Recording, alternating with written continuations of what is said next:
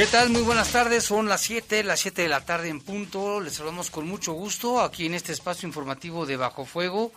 En este lunes, iniciando semana, lunes 12 de abril del año 2021. En los controles de noticieros está nuestro compañero amigo Alfredo Jorge Rodríguez Sabanero. ¿A qué no sabes que se llamaba Alfredo? No sabía, pero... También le puedes decir Freddy. ¿Te gusta Alfredo, Jorge? Freddy. Como dice la canción, te voy a cambiar el nombre. ¿Cuál es tu otro nombre? ¿Cuál es tu otro nombre? Mi nombre es María Guadalupe. Te voy a decir María. Pero siempre me siempre ha sido, fíjate que desde chica me, me han dicho Atalia Guadalupe. Ah, Era Atalia. como, ajá, Atalia, como un, como de cariño. Y muchas personas me conocen como Atalia. Ah, con las socios sí me acuerdo. Yo soy Manolito. ¿Tú eres Manuel? También, sí, Manuel, que me. Entonces eres Ma- Jaime Manuel. Atal- Atalia, So- no, eh, María Guadalupe Atilano González. te dicen Natalia. Pero a veces me dicen Atalia.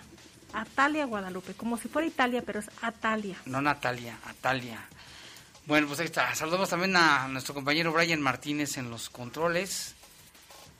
Le mandamos un saludo a Julio Martínez, se nos está escuchando. El buen Julio Martínez. Yo soy Jaime Ramírez, vamos a presentarle un avance de la información. Ponen a disposición del Ministerio Público a seis elementos de la Policía Municipal de León como presuntos responsables, presuntos responsables del delito de extorsión.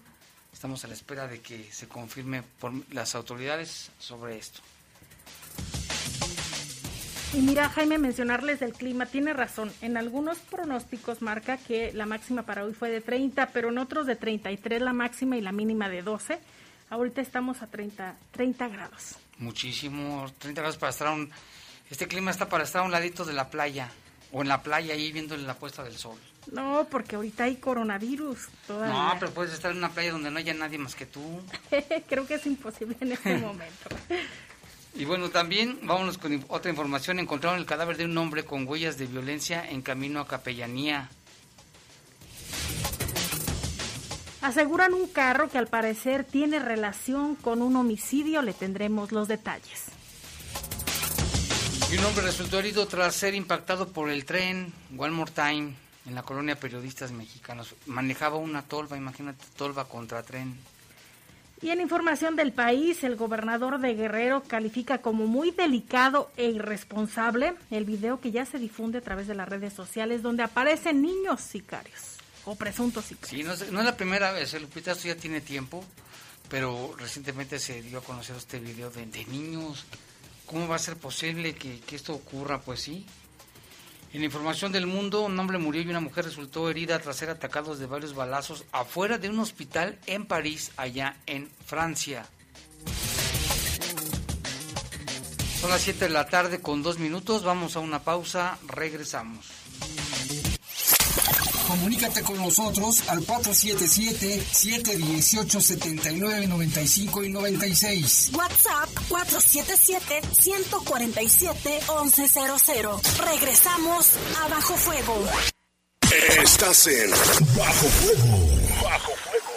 Verifica tu auto. Recuerda que en 2021 no habrá descuento en multas. Podrás pagar una parte de tu multa con actividades en favor de la comunidad. Consulta en redes sociales cuándo te toca verificar. Saca tu cita en verifica.guanajuato.gov.mx. La calidad del aire es responsabilidad de todos. Gobierno Municipal.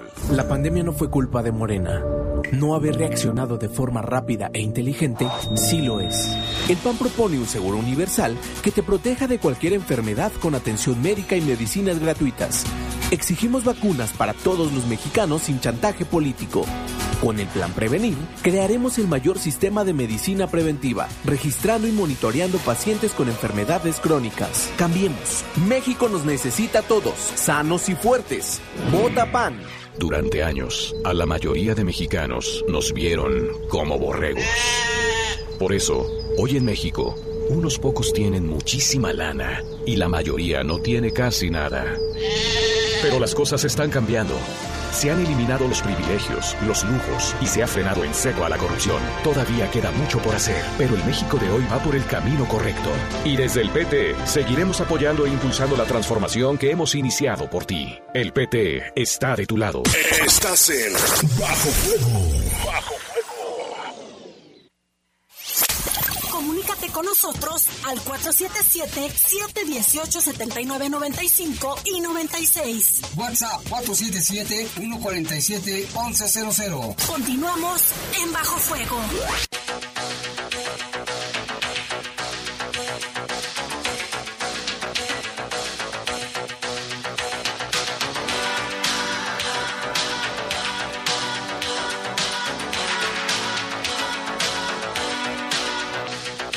Las 7.5, vámonos con información del país. El gobernador de Guerrero, es Héctor Astudillo Flores, calificó como muy delicado e irresponsable el armar y grabar a los menores de edad en Aya- Ayahualtempa, pero también afirmó que en su estado hay gobernabilidad y con normalidad y estricto apego a la ley se desarrolla la contienda electoral. Astudillo Flores respondió a pregunta específica que los arman y los graban. Dijo ello es una gran irresponsabilidad y hasta delicado porque se trata de niños. Además, expuso que a raíz del cobarde asesinato de 10 trabajadores de la música, ocurrido en enero del 2019, el municipio de Chilapa de Álvarez recorrió las comunidades de esa zona y se establecieron, entre otras acciones, cinco puntos de seguridad en los que están la Policía Estatal, la Guardia Nacional, el Ejército, así como policías municipales.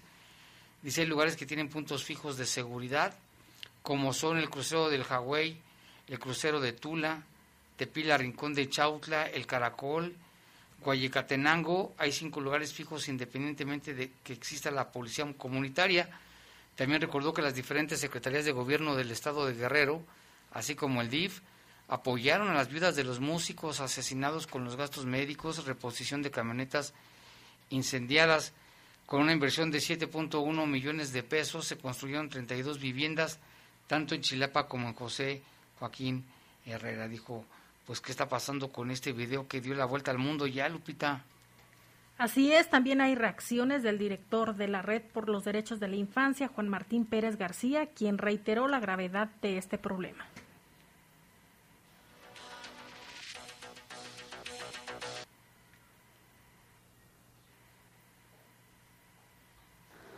Precisamente en el aniversario luctuoso de Emiliano Zapata, indígenas de la Sierra eh, de Guerrero presentaron a 31 niños empuñando armas de madera y posteriormente realizando disparos con armas de fuego real.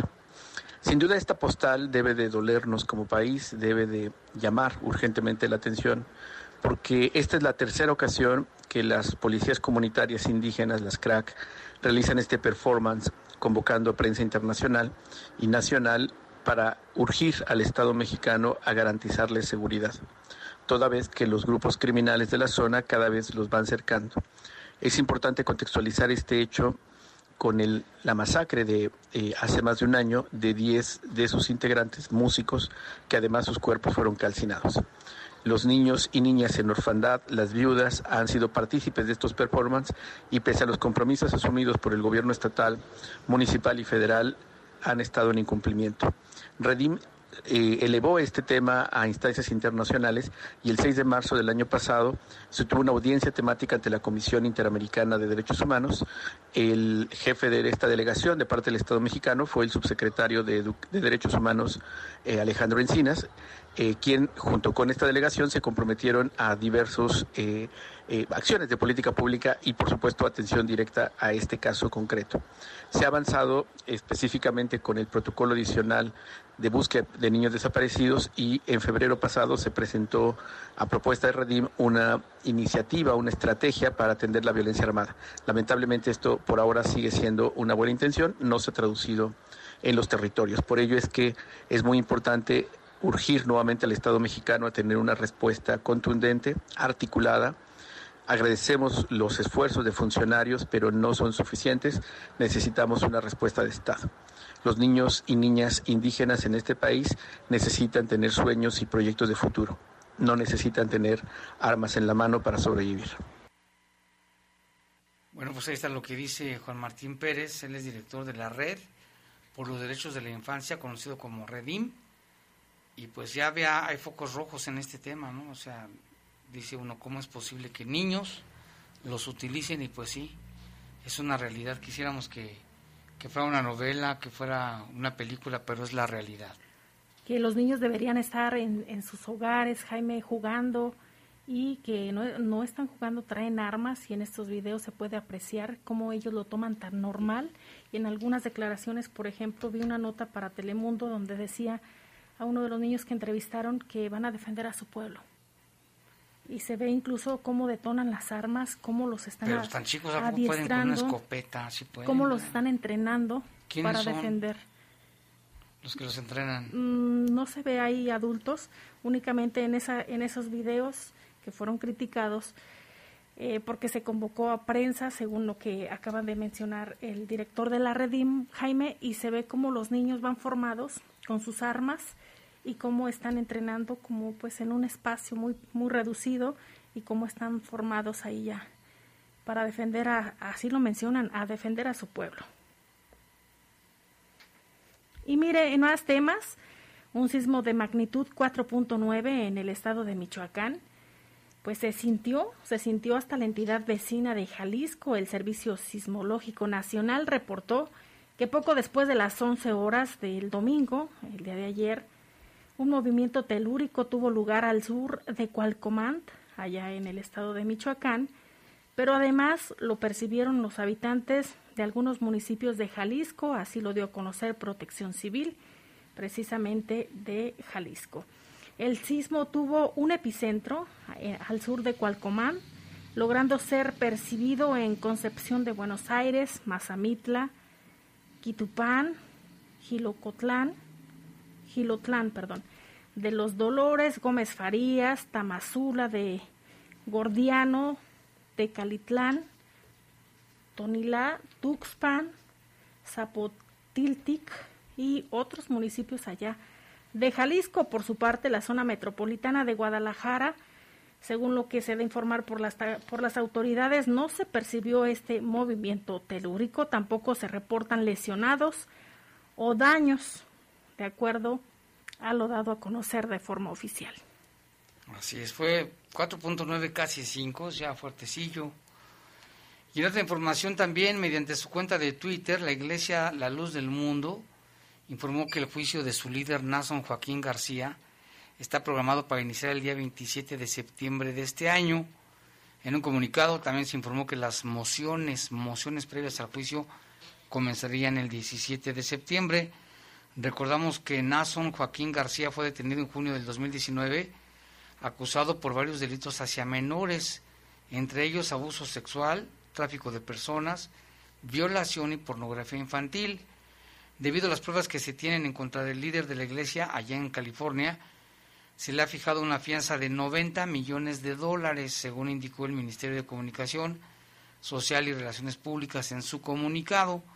Una vez más, la justicia para el apóstol, dice, se ha retrasado mientras el Tribunal Superior sigue negando las peticiones de un proceso expedito y conforme al debido proceso, incluyendo el acceso del equipo de la defensa a documentos y archivos exculpatorios, menciona el comunicado de la Iglesia de la Luz del Mundo. Por su parte, el Ministerio señaló que ante el retraso del juicio y las negativas de las autoridades mantienen la confianza de que la justicia prevalecerá y de que el apóstol de Jesucristo, Nason Joaquín García, será exonerado. Eso dicen. Eso dicen.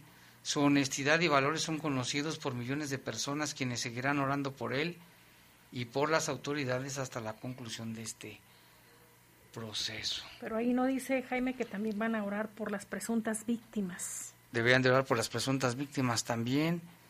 ¿Y cómo es que, bueno, cómo es que le creen? Así las cosas de ese tamaño. Y miren, en París un hombre murió y una mujer resultó herida de bala este lunes afuera de un hospital. Eh, se da a conocer, Jaime, que, en un que se trató de un presunto ajuste de cuentas perpetrado por un encapuchado que huyó a bordo de una motocicleta. La Fiscalía de París abrió ya una investigación por el asesinato e intento de asesinato, así lo indicó el Ministerio Público. El, el incidente tuvo lugar frente al hospital privado Henry Dunat, propiedad de la Cruz Roja en el elegante distrito 16 de la capital francesa. Las dos víctimas fueron atendidas inmediatamente por el personal del establecimiento, pero una de ellas murió, indicó una fuente policial. La mujer herida es un agente de seguridad del hospital. Este hospital geriátrico frente al cual ocurrió el tiroteo es actualmente también un centro de vacunación contra COVID-19. La persona que murió recibió varios disparos y al parecer la agente de seguridad fue víctima de una bala perdida. No se trata de un ataque terrorista ni de un atentado contra un centro de vacunación, dijo el alcalde de París. Escuché un disparo, me di la vuelta y vi a un hombre encapuchado disparar. Después vi a un hombre yaciendo en el suelo, le vi acercarse y dispararle dos veces en la cabeza, contó el dueño de un restaurante. El pistolero se fue a pie se fue a pie, dice, se escucharon los seis disparos, la gente gritaba rápido, llamen una ambulancia, porque había una mujer de la seguridad que estaba herida. Y en Estados Unidos, Jaime, también hay información. Las autoridades de Florida arrestaron a una médica cubana que enfrenta cargos por negligencia infantil. Esto por dejar a sus hijos de 3 y 6 años dentro de su vehículo y con las llaves, mientras ella apostaba en un casino, se trata del Seminole Hard Rock, eh, allá, este se encuentra al norte de Miami. Según los documentos judiciales de las Cortes del Condado de Broward, allá eh, Elena Guimera reveló que es una cubana, tiene 43 años, eh, nacida en Cienfuegos, afronta dos cargos de negligencia infantil considerados ofensas de tercer grado. Los fiscales dijeron que en un video se muestra a la acusada en una mesa de póker el domingo pasado seguramente, sin prestar atención a los mensajes de texto que le llegaban, según eh, la información que da a conocer el canal NBC en, su sitio de internet. Y también otra información, el agente que disparó el domingo a un joven afroamericano allá en los suburbios de Minneapolis confundió por error su pistola, dice, eléctrica, para paralizar con su arma de fuego, informó este lunes un comandante de la policía. Según él sacó su pistola para eléctrica, pero no se dio cuenta que era la de balas. La muerte de Wright desató protestas en Minneapolis en un momento en que la ciudad ya estaba bajo tensión por el juicio contra el ex policía de la muerte de George Floyd. Gannon mostró a la prensa un video de la cámara de un agente que muestra a los oficiales sacando al joven de su coche tras haberlo detenido por una infracción de tráfico. Mientras Wright forcejea con la policía, un agente grita teaser, teaser, o sea, las pistolas eléctricas. Después uno de los agentes clama, Dios mío, le disparé, mientras el joven herido de muerte se aleja. Y esto provocó, bueno, pues ya protestas también ahí en esa ciudad que nos recordó precisamente el caso de George Floyd. Ya son las 7 con 17 minutos, vamos a una pausa, regresamos en un momento. Comunícate con nosotros al 477-718-7995 y 96. WhatsApp 477-147-1100. Regresamos a Bajo Fuego. Estás en Bajo Fuego. Bajo Fuego. En el PRI queremos que México crezca, que las mujeres vivan seguras, que los jóvenes sigan estudiando que las y los mexicanos tengan salud, medicamentos y estabilidad. En el PRI trabajamos por las mujeres, por los jóvenes, por los estudiantes, por los adultos mayores, por las familias de México. PRI, el Partido de México. Ahí viene la alegría, ahí viene la esperanza, con la fuerza de todos nuestra ciudad avanza. Ya viene la alegría, ya viene la esperanza, con la fuerza de todos nuestra ciudad avanza. Demos nuestro voto, démosle confianza, con Ale Presidenta, nuestra familia. Con la fuerza de todos, sí es posible. Ale Gutiérrez, Presidenta Municipal de León. Vota PAN. Fumaba mucha piedra. Pues no siento nada. No, no se me olvidan las cosas. Porque no me gusta mente. No me gusta. De vez me quiero morir. Me quiero morir. Creo en Dios, sí. Mucho. Le pido por todos los de la calle, por la gente, ¿no? Por mi familia, por mis hijos que los cuide mucho. El mundo de las drogas no es un lugar feliz. Busca la línea de la vida. 800-911-2000. Estás en Bajo Fuego. Bajo Comunícate con nosotros al 477-718-7995 y 96. WhatsApp 477-147-1100. Continuamos en Bajo Fuego.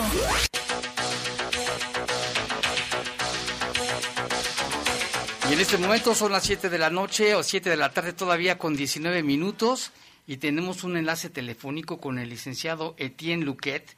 Él es del bufete de abogados Solay Solay, que vamos a hablar de un tema polémico. ¿Cómo está Etienne? Bien, muy bien. Eh, muy buenas tardes. ¿Cómo estás, Jaime? Lupita, muchas gracias por la invitación. No, pues aquí estamos. Oye, pues este tema bien polémico que México quería dar el paso para legalizar el, el, el, consumo de marihuana de manera lúdica o medicinal. Sin embargo, ha habido obstáculos, se ha querido cambiar la propuesta, ha pasado la Cámara de Diputados, de Senadores. ¿En qué estamos parados y por qué sería necesario legislar al respecto? Eh, mira, eh, eh, Jaime, si quieres, te, te doy más, más, o menos cuál es el estatus en el que estamos ahorita. Exacto. Y, y de esos, yo creo que podemos, este, más o menos ir aterrizando este, dónde estamos, eh, qué, se, qué se puede, qué no se puede uh -huh. y qué es lo que se quiere hacer ahorita con, con, los, lo, con lo, que se encuentra en, en Cámara de Senadores. Eh, hoy en día, digamos, México eh, tiene regulación en materia de cannabis y esta se puede dividir en dos partes. La primera es una regulación que tiene que ver con el uso médico de la cannabis, que esto deriva de una reforma a la Ley General de Salud desde 2017 y que posteriormente fue completada por un reglamento que acaba de salir. Uh -huh. Esto lo que te dice es que eh, se permite en el país la producción, eh, la distribución y la compraventa de medicamentos canábicos o que utilicen de alguna manera sustancias que forman parte del cannabis. Entonces, digamos, hoy en día eh, ya es posible en este país y digamos, creo que va, vamos para allá en, en, un futuro no muy, no muy lejano, pues tener farmacias canábicas, ¿no? Eh, en las cuales tú vas a poder tener acceso propiamente a productos derivados del cannabis, pero no eh, a, a, la idea, eh, digamos, propiamente de ir a, a consumir un carrujo de, de, de, de cannabis, sino claro. sencillamente pues, tener productos que, que además pues, son hechos por empresas farmacéuticas y que tienen ciertos niveles mínimos de, y estándares de calidad. ¿no? Eh, por otra parte, eh, en paralelo, la Suprema Corte ya hace tiempo determinó que la prohibición absoluta de consumir cannabis para efectos lúdicos, es decir, porque pues, tú, la verdad lo que lo que tú quieres es, es este prender un carrujo de, de, de, de cannabis y, y, y, pasártela bien, ¿no? O sea, como echarte un whisky. Eh, la Corte dijo que esto eh, se podía y que por lo tanto la prohibición absoluta de que tú lo pudieras hacer era inconstitucional. Uh -huh. Ahora bien, eh, ¿qué pasa? Después de esta decisión de la Corte, el, asunto se le pasa al Congreso porque el Congreso dice, si la Corte en un proceso que se llama Declaratoria General de Inconstitucionalidad declara que la ley es inconstitucional para todos, pues no vamos a tener ningún tipo de regulación. Entonces, digamos, sopesando la ventaja de tener una regulación mínima, ¿no? A no tener ninguna regulación, genera esta idea de sacar una ley de uso recreativo del cannabis. Y lo que se está discutiendo ahorita propiamente en el Congreso es esta idea de eh, el uso lúdico, es decir, la posibilidad que va a tener eh, cualquier mayor de edad, ¿no? De eh, producir propiamente cannabis, eh, procesarla para hacer diversos tipos de productos. Esto incluye también el cáñamo, es decir, la posibilidad de, de industrializar el cáñamo y utilizarlo para, para diversas cuestiones, que, que, es interesante porque hay una industria. Y eh, por último, pues esta parte que es la más polémica, ¿no? Pues literal tener una tienda en la cual tú puedas entrar y consumir directamente o comprar por lo menos eh, cannabis y, y consumirlo, ¿no? Ese, digamos, es un poco el panorama. El panorama Ajá. general, de acuerdo. Buenas noches. ¿Cuáles serían los pros y los contras de la legalización y, por supuesto, del consumo? Eh, aquí viene una buena, una buena pregunta. Eh, digamos, me parece que los pros en, en este sentido tienen Eh, primero, pues siguen ya un criterio de la Suprema Corte que dice que pues un, un estado eh, eh, tiene que un estado de libertades no puede prohibir el consumo que hacen adultos de este tipo de productos y se ha demostrado que este producto no es tan dañino como parece. Eh, segundo, obviamente, pues esto permite entrar a la legalidad a muchas personas que no se encuentran en la legalidad e incluso eh, pues que personas que actualmente se pueden encontrar en, situación de cárcel este, salgan de, de, la misma. Digamos, tiene una idea esta legislación de reparación propiamente de justicia social a sobre todo a las comunidades campesinas y o indígenas que de alguna manera fueron afectadas por la, por la guerra este, contra, contra el narcotráfico. ¿no? Entonces, eh, digamos, tiene este, este, aspecto social. Obviamente eh, se, se, se, considera que, que una vez que se legalice, pues se reduce propiamente el mercado legal y, eh, digamos, esto a su vez debería de tener algún impacto en, condiciones de violencia porque pues es un producto que ya entra propiamente al, comercio, ¿no? Cuando, cuando no, lo, no lo estaba hasta, hasta ahorita. Por otra parte, eh, digamos, hay críticas severas a, a, esta, a esta cuestión en específico, sobre todo, y es, es, entendible, de, madres de familia, ¿no? Eh, porque no quieren que sus hijos tengan acceso propiamente a esta sustancia. Eh, les, les quería comentar que incluso el proyecto de ley que está ahorita en el Senado tiene ahí una, una norma especial que refiere que eh, se tendrán que hacer estudios para ver si la edad para, eh, para empezar a consumir esta sustancia, bueno, o derivados del cannabis más bien, eh, será a partir de los 18 años o si no de los 25, porque pues hay varios estudios este, científicos que dicen que el, el cerebro humano no se termina de desarrollar sino hasta los 25 años y por lo tanto es preferible que si en dado caso alguien decide consumir esto, lo haga hasta esta edad, ¿no? Entonces, digamos, tiene varios asegúnes. La ley tiene prohibiciones también, por ejemplo, para todo lo que es cuestiones de comestibles y bebibles, es decir, no va a poder haber un tequila ¿no? de, cannabis, no va a poder haber este, galletas, chocolates. Eh, obviamente esto enfocado uno a, evitar este, conjugar propiamente la, cannabis con algún otro tipo de adicción, como podría ser el, alcohol o el alcoholismo, y al mismo tiempo evitar eh, que ciertos productos que, están o se encuentran al alcance de, de, cualquier persona, pues puedan ser consumidos por esta misma razón, es decir, que alguien se equivoque y agarra una galleta y, sin querer se, la coma y no era lo que quería, ¿no? Eh, digamos. Y, y también deja preocupado, pero digamos, aquí es una cuestión interesante porque yo creo que será cada municipio y cada estado el que lo tenga que ver, pues de permitir o no permitir este tipo de negocios, ¿no? A través de sus propias reglamentaciones de uso de suelo, porque pues entendemos que que, que, habrá, habrá, localidades y, habrá, habrá ciertos, ciertos lugares en los cuales eh, esto sea, sea, sea complejo o, o simple y sencillamente no, no, no, quieran, las personas que habitan ahí no quieran que se dé, ¿no? Oye, los, los opositores hacen mucho hincapié en que esto podría fomentar o disparar el consumo de marihuana, que ya, aunque en México sabemos que se vende hasta en la esquina de, de las colonias, ¿no? En todo el país. De manera clandestina, por supuesto. Sí, mira, yo creo que, que y, remitiéndonos a, ejemplos de otros países, es que cuando viene la legalización, eh, efectivamente hay un aumento en el consumo, digamos, derivado justamente de, esta posibilidad y facilidad de acceso, pero que posteriormente se, se, de alguna manera se estabiliza y regresa a un, a un porcentaje a un porcentaje definido de la población, que es un poco lo que sucede también con, con el alcohol u, otras sustancias similares. Digamos, eh, en el caso específico se, hace la, distinción entre consumidores habituales y, consumidores crónicos, ¿no? Es decir, eh, personas que lo pueden hacer una vez a la semana, una vez al mes, y personas que lo hacen todos los días y en cantidades este, exageradas. Entonces, digamos, el, el, riesgo propiamente como sustancia ahí está, y, y la la, la condición, y me parece muy importante recalcarlo, no es propiamente una legalización, sino es una regulación. Y, les digo por qué. Porque a final de cuentas seguimos todavía en una condición de gramajes para evitar la condición penal. Pero si subes de cierto gramaje, sí puedes entrar todavía en cuestiones eh, penales. Es decir, de que las personas que, que, que si no tienen autorización y además eh, simple y sencillamente eh, no, no, no, no, entran dentro, dentro del mínimo, más bien del máximo que es permitido para, para, para, para tener, pues este, serían propiamente a prisión.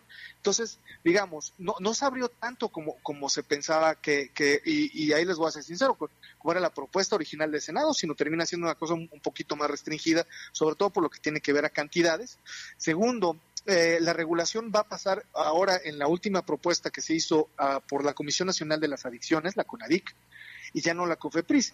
Y entonces, digamos, e, esto da una idea un propio, propiamente de, cómo vendría la regulación, es decir, la regulación estaría pensada desde una perspectiva de la prevención, ¿no? Y, cómo se hace para que el consumo de esta sustancia no genere adicciones o, por lo menos las mismas este, no, tengan efectos este, nocivos sobre, sobre la salud general. Eh, eh, respecto a lo que se había propuesto anteriormente, que era que fuera la COFEPRIS o incluso la generación de un instituto propio que regulase. Entonces, digamos, ha, habido eh, eh, cambios interesantes a esta, esta, esta regulación desde la perspectiva, creo yo, de, personas que, que, que, ven con mucho recelo, obviamente, no la, la legalización de esta sustancia. Recapitulando, entonces, ¿cuáles serían los puntos que contiene esta ley que se encuentra o esta propuesta en el Senado y usted mencionaba los máximos y los mínimos.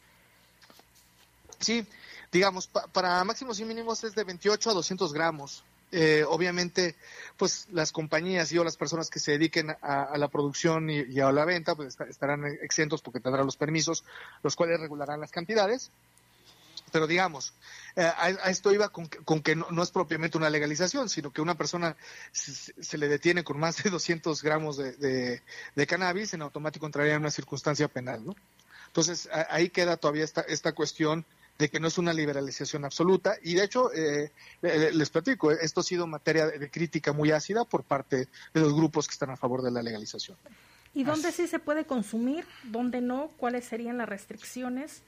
Y no sé si nos pudiera comentar Em, no sé si, si con esta regularización ya se permita, por ejemplo, tú tener en tu hogar una plantita como, como cualquier otra, ¿no? Sí, eh, efectivamente, eh, por lo que hace a, la posibilidad de, cómo se va a poder consumir, tenemos ahí una, una cuestión muy interesante que pasa por eh, la definición de que, uno, se prohíbe el consumo en lugares de trabajo, se prohíbe el consumo en lugares públicos, se prohíbe el consumo propiamente en cualquier lugar en el cual pueda haber menores y, también, eh, digamos, incluso la instalación misma de estas tiendas o la posibilidad de consumir eh, cerca de escuelas, eh, cerca de iglesias, cerca de hospitales, por ejemplo. ¿no? Digamos, hay, hay una condición ahí de, de lugares definidos en los cuales se puede hacer esto. No obstante, obviamente se genera la duda de qué, qué pasará en caso, por ejemplo, de, no, de que una persona consuma cannabis antes de ir a trabajar, es que eh, una, una, persona consuma en el trabajo, sino que una persona consuma antes de ir a trabajar, pues con todo esto lo que puede tener como, como consecuencia, ¿no? Obviamente la necesidad que tendrán algunos este, empleadores de, tener cierto tipo de, exámenes, ¿no? Para, para verificar cuál, cuál es el estado de sobriedad de, sus trabajadores. Y eh, yo, les decía, a mí me parece que la discusión interesante, porque justamente aquí es donde, digamos, las personas que quieren regular esto o, que, o que tienen realmente una, una posición de, que, por ejemplo, por lo menos en su municipio o en ciertas partes de sus municipios, esto no se dé, me parece que tendrán una posibilidad de hacerlo a través de regulaciones de uso de suelo y zonificaciones. Ahí, realmente se viene todavía una, una pregunta legal interesante. Es decir, una cosa es que esté legalizada a nivel federal, ¿no? Y otra cosa es que los municipios o los estados quieran dar los, los permisos de uso de suelo para que esto se pueda hacer dentro de sus propios este, jurisdicciones, ¿no? Entonces, ahí, eh, digamos, hay, un, hay, un, hay, un, hay un punto interesante que me parece que podría generar incluso, este, pues, digamos, es una especie como de estados que estén a favor o municipios que estén a favor y al mismo tiempo estados que no quieran. Y, en este sentido se pueda tener ahí algún tipo todavía de control por parte de, de las localidades, ¿no? Y por otra parte, eh, eh, quedó, quedó la, regulación por lo que tiene que ver el, autoconsumo. Se había propuesto como abierta, es decir, la posibilidad de que tú tuvieras una cantidad definida de plantas en tu casa y que tú pudieses producir y consumirla directamente. Al mismo tiempo, se abrió la posibilidad de, lo que se definen como clubes canábicos, es decir, personas que hacen esto, pero entonces en vez de hacerlo cada uno en su casa, ponen un terreno, eh, esto se hace en el terreno y a final de cuentas tienen el beneficio a, consumir propiamente lo, que el club produce eh, de forma de forma indistinta. Eh, esto no, estaba regulado en la propuesta que mandó el Senado, los diputados lo cambiaron y pidieron ya que tengas o la necesidad de una autorización propiamente para poder incluso eh, entrar en este tipo de, de, consumo, digamos. Eh, parte un poco de, de esta circunstancia es que, es que, los diputados pues tenían, tenían miedo de que, de que al permitir propiamente una, una producción eh, propia, ¿no?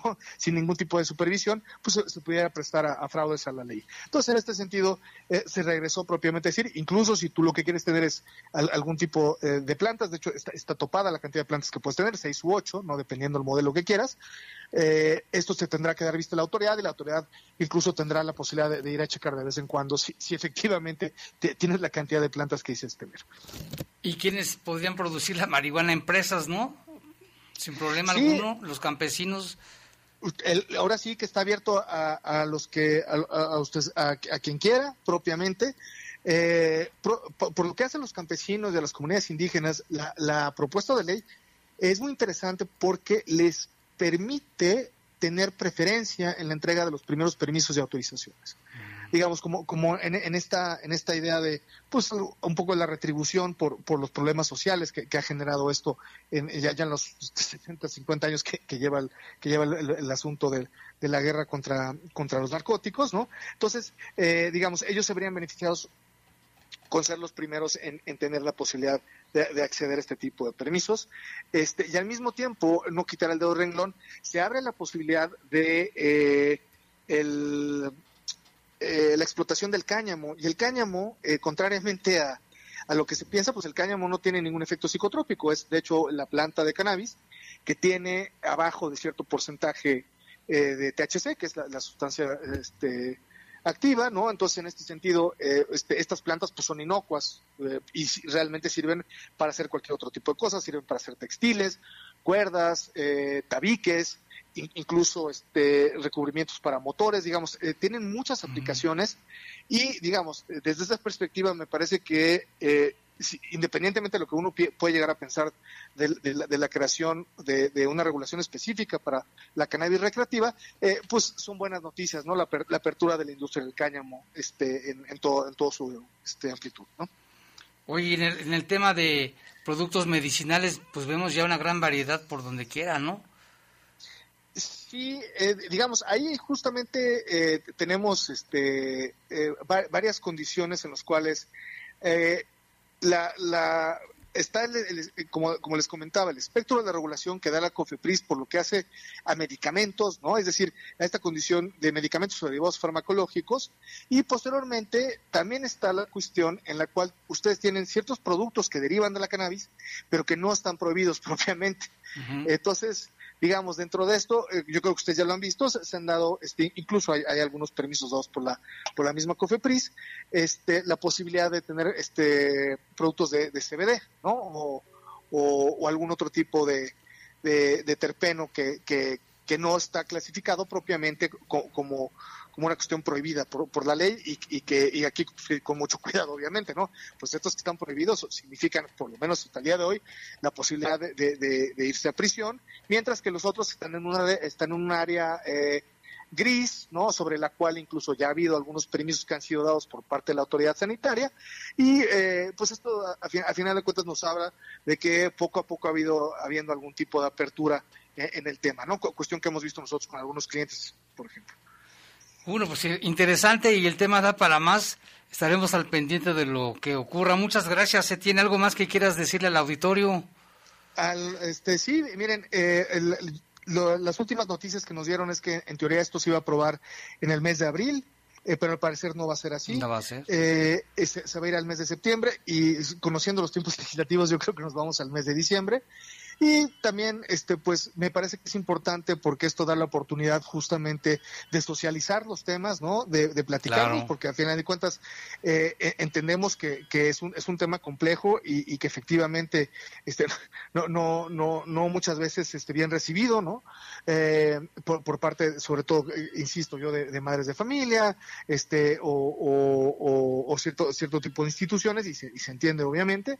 Eh, al mismo tiempo, me parece que entre más tiempo le demos, pues más es, tenemos la posibilidad de hacer una mejor ley, este, y también al mismo tiempo de, ir destacando los beneficios que podrían tener, por ejemplo, como habíamos comentado, pues la parte medicinal, que, es literal eh, la aplicación para, para eh, cierto tipo de, enfermedades gravísimas como puede ser la epilepsia o, el cáncer, ¿no? Eh, y al mismo tiempo también la, explotación completamente industrial de, una fibra, ¿no? Que, no tiene tampoco ninguna, ninguna cuestión este, de, trascendencia psicotrópica o, similar. Muy bien, pues muchas gracias Etienne Luquet por aclararnos el panorama y ahí estamos aquí al pendiente. Muchas gracias. Al contrario, muchas gracias a ustedes por la invitación y un saludo a toda la gente de León. Muchas gracias, hasta luego. Hasta luego, muy buena noche. Buena noche. No, pues interesante, Lupita, muy interesante y ya nos aclaró más el panorama. Y la polémica seguirá y como decías, este, se tenía previsto para abril, ahorita como están las cosas que para septiembre, seguramente para diciembre, pero bueno, entre más tiempo haya, tal vez se puedan afinar más cosas, ¿no? Seguramente esto pasará después de las elecciones, Jaime. Sin duda. Y vámonos con un corte y regresamos.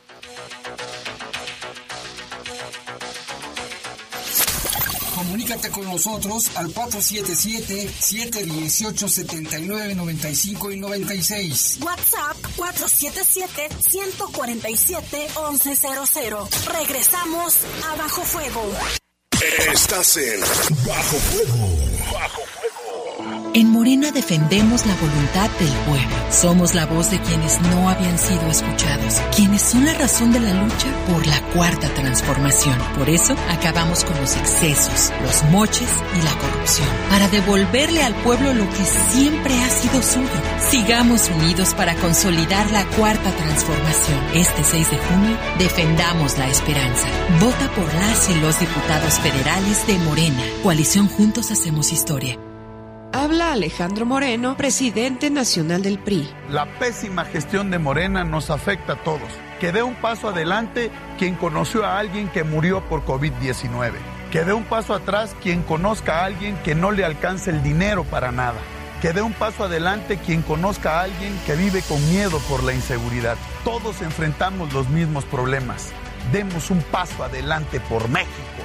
Vota PRI candidatos a diputados federales postulados por el PRI. Si tienes el valor y la honestidad para que todos vivamos con tranquilidad, León te necesita. Tu sueldo inicial será de 15 mil pesos y mientras te capacitas, recibirás una beca de 8 mil al mes. Informes al teléfono 477-778-4632 y WhatsApp 477-720-8816.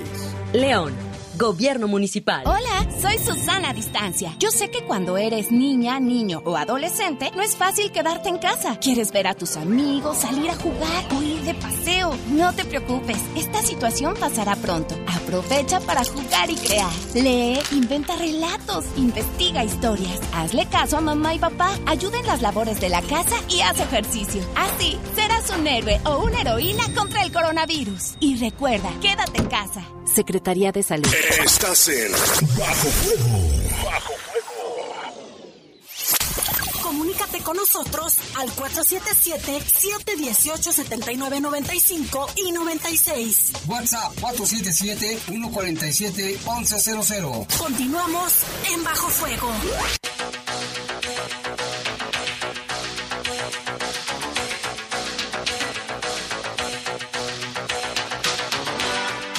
742, vámonos con más información que tenemos local y regional. Pues mira, Lupita, nos acaban, nos, mencionaron una información que estamos por que las autoridades nos confirmen. Trascendió que policías, seis policías, elementos de la Secretaría de Seguridad Pública de León, estaban detenidos a disposición del Ministerio Público, al parecer, como presuntos responsables de extorsión. Hasta el momento eh, no hay información oficial, pero se nos informó que ya los que quedaron a disposición de las autoridades y vamos a estar al tanto de esta situación. Y te acordarás que la semana pasada el policía que detuvieron porque iba escoltando una persona que fue asesinada ahí por Villas de San Juan, y era otro caso más. Y el alcalde lo ha dicho una y mil veces que no tolerará ninguna mala acción de los policías. No sé por qué, por qué hacen eso, no, no entiendo. Es que es complicado, Jaime, por eso la, la corrupción, por eso los operativos a veces se ven frustrados porque al interior está quien pueda dar información. Es decir, si se maneja un operativo, una estrategia y esta información se ventila, pues no va a ser efectivo jamás. Claro. porque de dentro, y, y nos lo han comentado en varias entrevistas, Jaime, muchos, por ejemplo, de los que pertenecen al crimen organizado son exmilitares o algún ex elemento tanto de seguridad, eh, de ministerios públicos que saben cómo operan las organizaciones, cómo operan las dependencias. Por eso es tan complicado combatir la, la delincuencia, Jaime. Sí, es bastante complicado. Y mire, tenemos más información generada aquí en el municipio de León. Se da a conocer que hoy al mediodía ahí sobre la carretera León-San Francisco del Rincón, ahí sobre la esquina, en este cruce de carretera León-Aguascalientes, en la colonia Periodistas Mexicanos, se registró una persona lesionada por un accidente. Esto fue un choque ferroviario. Se da a conocer que se trata de Ricardo, de 45 años. Él presentaba un posible, un, un posible traumatismo craneoencefálico y una fractura en, una, en una costilla, es lo que mencionan. El conductor de la tolva y él, a ver, déjeme checar, no, no viene el nombre de él, no lo veo. Dice que fue el conductor de, de la tolva y un, un eh, ferrocarril con número económico eh, 4610. Al lugar del accidente acudió la Guardia Nacional, quienes hasta el momento pues realizaban labores de rescate poco después de, que se registró este accidente.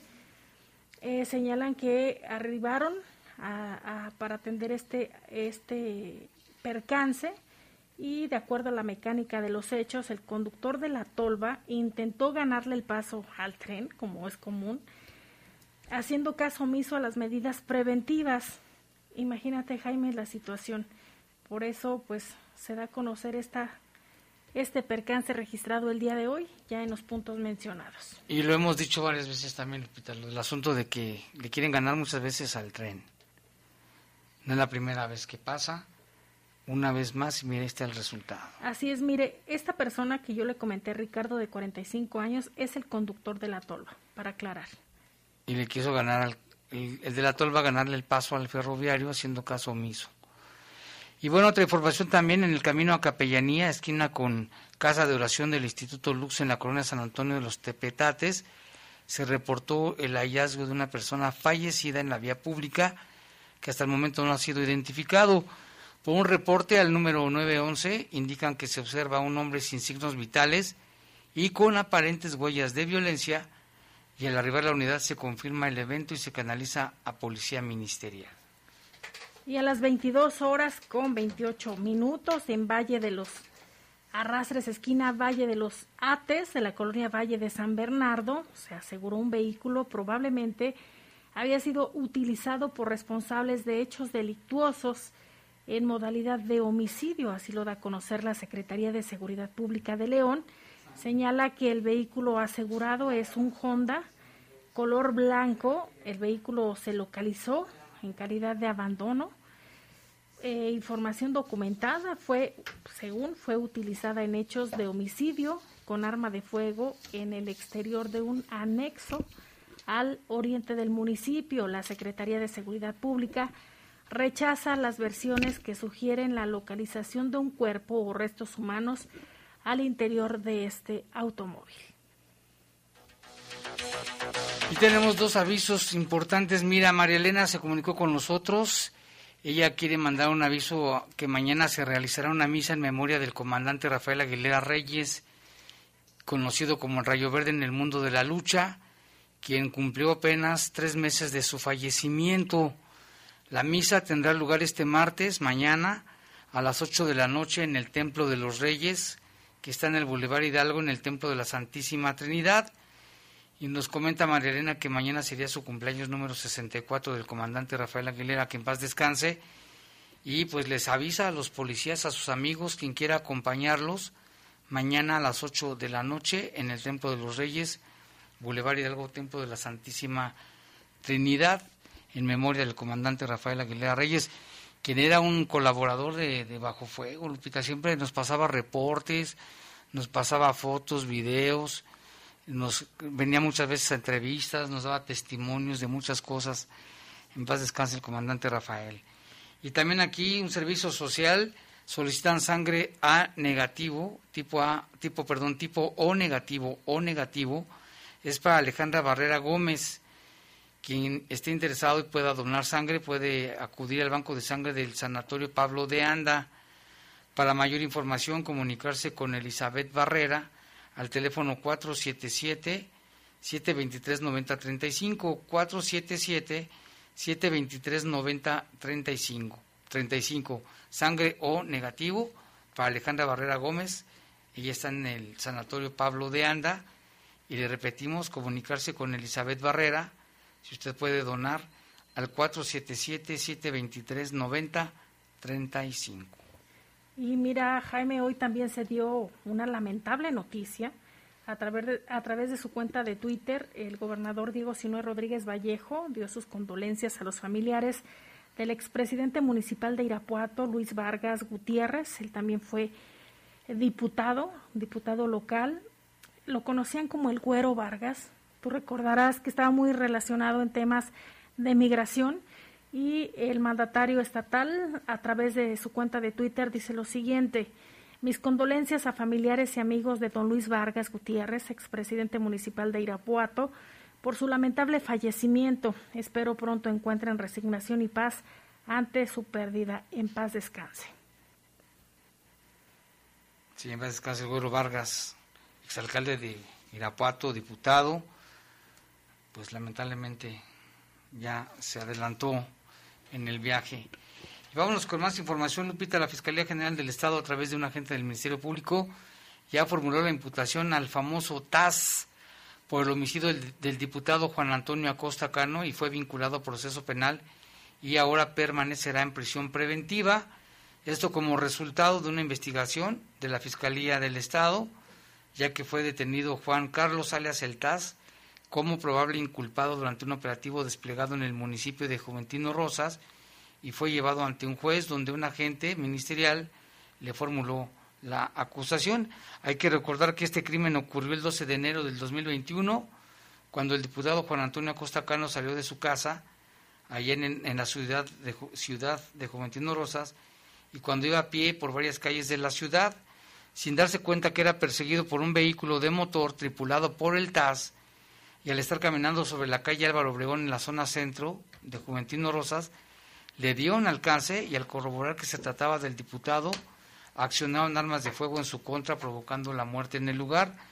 Al tomar en cuenta los hechos, la Fiscalía en investigación de delitos de alto impacto se iniciaron las pesquisas y este cuate, el TAS, ya fue vinculado.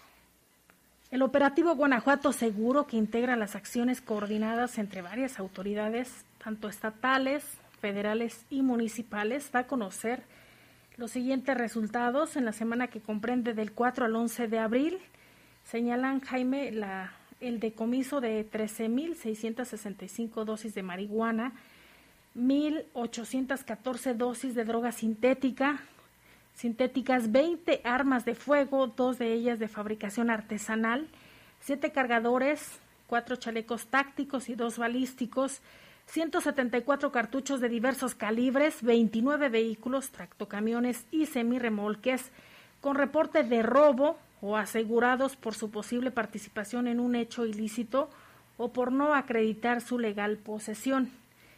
También se, se, sacaron, Jaime, de la circulación 20 artefactos ponchallantas, 7 tomas clandestinas detectadas, de estas tres en el municipio de Irapuato, dos en Pénjamo y dos en Silao, además de 24 personas detenidas por su probable participación en algún delito, 11 de ellos con arma de fuego. Y también en otra información, la Fiscalía General del Estado obtuvo condena de prisión para un sujeto que robó con violencia varios vehículos en Salamanca. De acuerdo con el procedimiento abreviado, la Fiscalía obtuvo una condena no más siete años de cárcel en contra de César, quien aceptó su responsabilidad en los cargos imputados por el agente del Ministerio Público por robo con violencia de dos automóviles y una motocicleta en un inmueble en la comunidad de Los Prietos, allá en Salamanca. Esto ocurrió el 17 de julio del 2020, aproximadamente a las 7.30 horas, cuando el sentenciado llegó a un domicilio ubicado en la calle Guadalupe Victoria de la comunidad antes citada, de donde se encontraban los propietarios de un carro Volkswagen tipo sedán, un vehículo marca Ford tipo vagoneta y la moto. Bajo amenazas de arma de fuego, el César desapoderó de las víctimas de las llaves y documentos de los coches y de la moto para llevárselos con la ayuda de otros sujetos.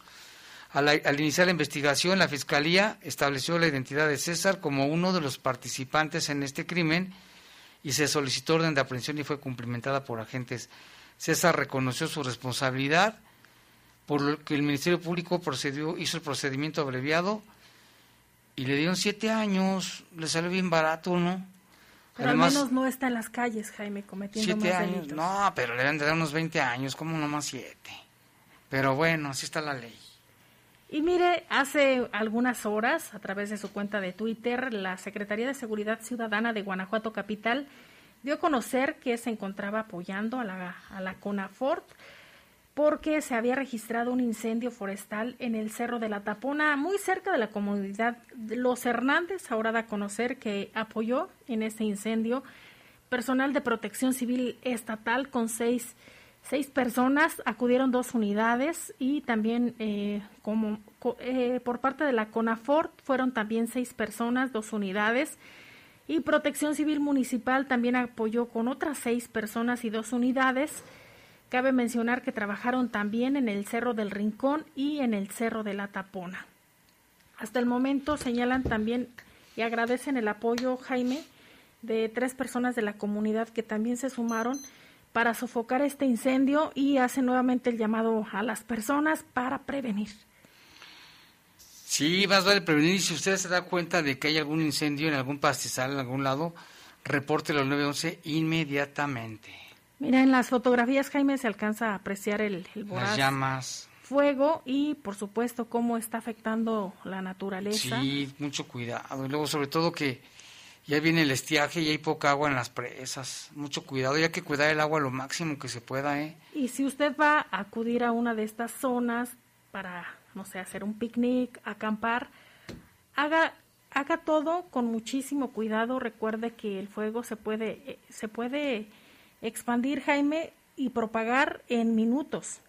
Y para apagarlo, ya lo hemos visto, que requiere de mucho esfuerzo, así que hay que cuidar todas las zonas forestales, por favor. Y luego acá ya tenemos reportes, dice, buena tarde, pero lo importante es saber el motivo del asesinato perpetrado por el TAS, nunca se sabrá, el que mató al diputado. Y luego también dice, con siete años salen bajo fianza, seguimos con el circo de los simulacros esto en relación al, al que se robó los dos carros y la moto violentamente.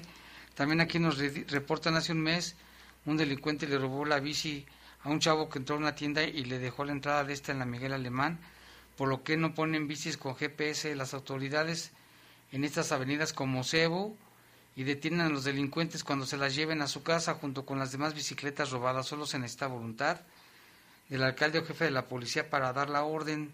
Pues es buena idea, ¿eh? que les pongan como señuelo ahí, se las lleven y luego los, los detengan con el GPS. Buenas tardes, mi nombre es María Flores. Pido una ayuda para la operación de mi pequeña Samantha Estefanía de siete añitos, ya que es urgente su operación, porque está perdiendo la vista y les pido de todo corazón que me ayuden con lo que sea su santa voluntad. Vivo en la colonia Barranca de Venaderos. Mi teléfono es 477 640 a ver si es 408111, 477-640-8111. Quien pueda ayudarme se los agradeceré de favor. También dice, y cuando, y cuando la consumen en casa, hay menores de edad, debería de haber sanción. Se refiere al tema de la marihuana, porque se supone que no deben de hacerlo delante de niños. Y luego acá dice, nuevamente les molesto con su programa y les doy las gracias por las otras veces me han atendido en Bajo Fuego porque fuimos varias mamás a llevarles a nuestros internos del Cerezo de León y no nos quisieron recibir, porque, andan, porque van a andar unos visitantes extranjeros, de por sí ya no les permiten ni ir a la escuela, ahí dentro del reclusorio mi hijo tiene más de un, un mes y no lo dejan entrar a la clase, así como dice, si esto es lo que nos cuentan, nunca de, vamos a salir de aquí. Por favor, no nos dejen llevar a los baños, no nos dejen llevar jabones a los baños, están asquerosos, hay muchos bichos en las celdas, ni cloro, ni fabuloso, ni pinol nada, dice, les podemos llevar ahí en el templo, y ni al templo a rezar, ni a las canchas a hacer deporte y de pilón, se burlan de que si, de que si iban a recibir, que si van a recibir una sotana, les dicen. ¿Cómo ves, Lupita? Y mire, a través de su cuenta de Twitter, la Secretaría de Salud da a conocer que se han aplicado 495.190 vacunas, tanto de AstraZeneca, Pfizer, Sputnik eh, V, Sinovac y CanSino. Usted puede tener más información a través de la página coronavirus.guanajuato.gov.mx. Así es, y con la entrega de esta semana de Guanajuato llegará la cobertura universal de sus adultos mayores en lo largo y ancho del estado, con al menos una dosis antes del día 20 de abril. Este lunes llegaron 76 mil vacunas de la Pfizer BioNTech para Irapuato, el jueves para Celaya, municipios que serán cubiertos en una segunda etapa con las primeras dosis y segundas para Celaya, para con ello la inmunización de adultos mayores de 60 años la aplicación del antígeno comenzará el martes en Irapuato, Pénjamo, Valle de Santiago, Uriangato, Moroleón, en horario de 8 de la mañana a 8 de la noche. Ya nos vamos, son las 7 con 59 minutos. Le invitamos a que siga con nosotros porque a continuación viene el poder del fútbol. Los servicios informativos de la poderosa RPL presentaron el noticiario policiaco de mayor audiencia en la región. Bajo fuego. Bajo fuego. Gracias por tu atención.